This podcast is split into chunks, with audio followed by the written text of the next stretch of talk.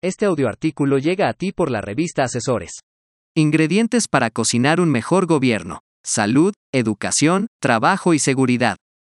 Por José Luis Arenas López. Sin duda este gobierno ha sido de grandes contrastes, en su inicio 30 millones de humanos, MDH, convencidos y llenos de esperanza, esperando que las promesas se fueran cumpliendo poco a poco. Por otra parte, la población empresarial, la clase media y los inversionistas en espera de que las promesas de campaña se fueran cumpliendo y poder ver un verdadero cambio. La realidad ha sido otra, no la esperada, sino una realidad que rompe toda esperanza. Este 19 de junio se dio el banderazo para definir quién de los múltiples candidatos a la presidencia será el que represente al partido de gobierno, son seis los aspirantes y de estos solo uno podrá ser el abanderado y quien dé continuidad al cambio verdadero aún por venir. Es claro que el partido del gobierno tendrá continuidad en las siguientes elecciones, y por ello es que el pueblo necesita un representante real y comprometido no solo con el partido, también con la población en general. Las demandas son muchas y cada sector poblacional tiene las propias. México requiere de un líder capaz de visualizar todas estas necesidades, de ser sensible ante cada una de ellas y de gobernar para todos los mexicanos, hayan o no votado por él, se requiere de un estadista y un visionario que pueda ver más allá de las fronteras, de alguien que entienda no solo de los problemas internos, el exterior es importante y este ha sido descuidado en el presente gobierno, se requiere de alguien con la preparación y la capacidad de comprender qué necesitan los países en el mundo con los que México está aliado, respondiendo a su necesidad y poder proveerlos. Con ello, se mostrará la habilidad de mediar entre los empresarios y productores mexicanos con todos los interesados que requieren de nuestros productos y servicios, demostrando la capacidad de resolver los problemas de otros países desde México. Lo anterior no solo resuelve el problema del exterior, posiciona nuestros productos en el exterior, generando riqueza a quien produce, ya sea aportando el capital o la mano de obra. Hay que recordar que si se activa el sector productivo, se activa la economía, con ello, circula el capital y hay riqueza. La riqueza trae consumo y el consumo bienestar.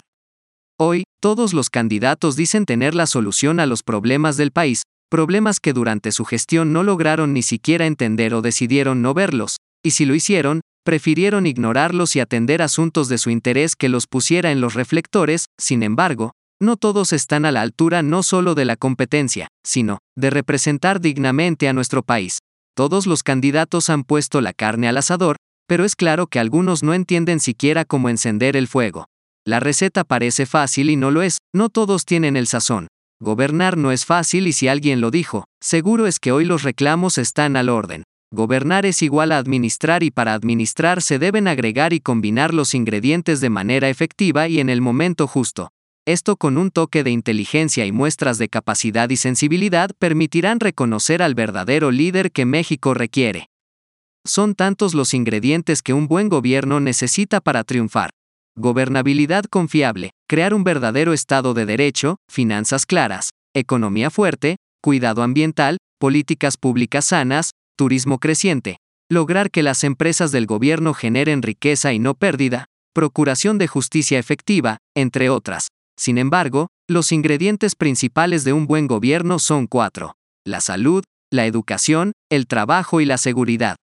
La pandemia de 2020 no solo nos desbastó, también nos vino a enseñar que sin salud no hay nada. La salud es la base de cualquier gobierno, de cualquier economía y si recordamos, solo uno de los candidatos estuvo atento a ello, aún por encima del mismo secretario de salud ausente, lo anterior al establecer estrategias para asegurar la adquisición de vacunas contra el COVID-19. En la actualidad el candidato deberá no solo negociar vacunas, deberá enfrentar un sistema de salud en caída libre y esta vez no podrá culpar a los gobiernos anteriores, hay claridad del fracaso y de los grandes vacíos que el país enfrenta, desde la falta de medicamentos para niños, mujeres y hombres con cáncer, hasta el mantenimiento preventivo y correctivo de clínicas y hospitales, y la construcción y equipamiento de nuevos hospitales o las ya construidos que han quedado inconclusos, todos estos errores heredados de la presente administración.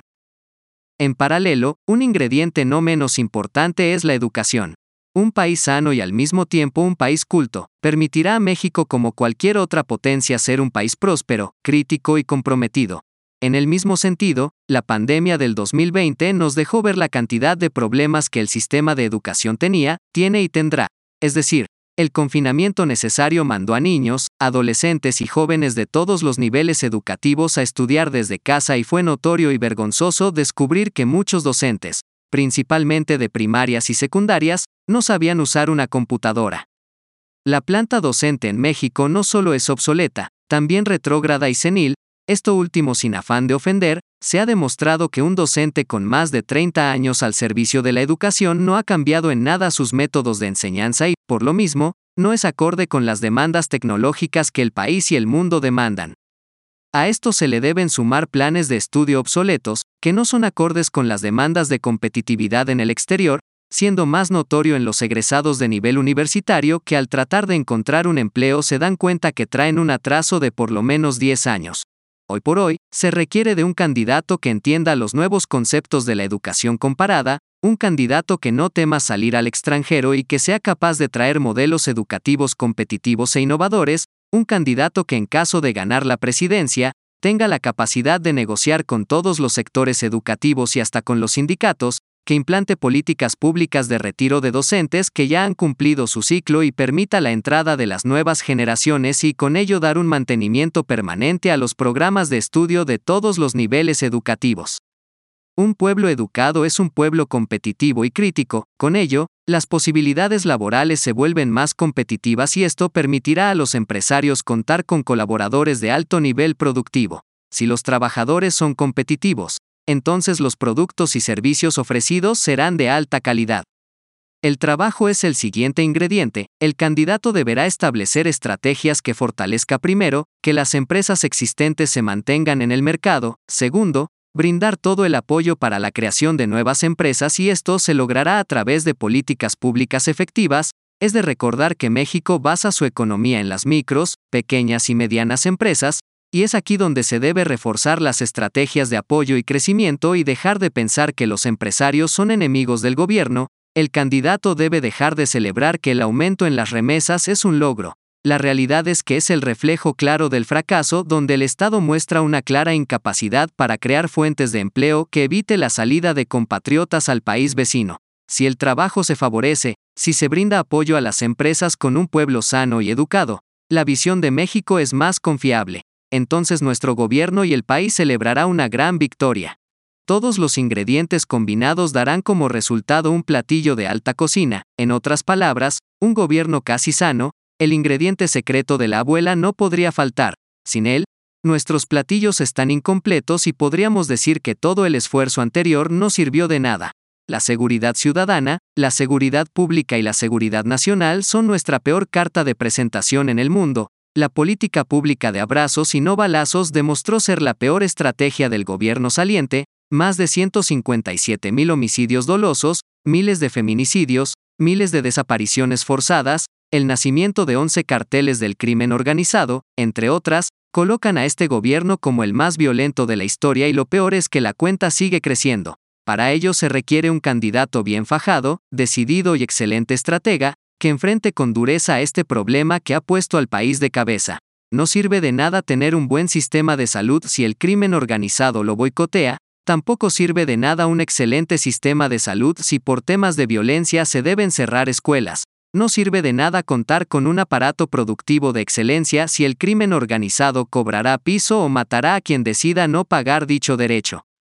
La realidad del país se cuenta sola, basta de engaños, basta de vivir en nubes rosas, basta de maquillar datos o presentar informes a modo, basta de gobernar solo para los propios militantes dejando de lado a la gran mayoría, México requiere un candidato comprometido con el país y con todos sus habitantes, México necesita un candidato de honor que al llegar a la silla, deje de lado los compromisos políticos y de compadrazgo, y se dedique a gobernar, no desde una tribuna de dos horas al día, sino desde la trinchera y que permita la participación de todos y todas quienes queremos un mejor país, un mejor México.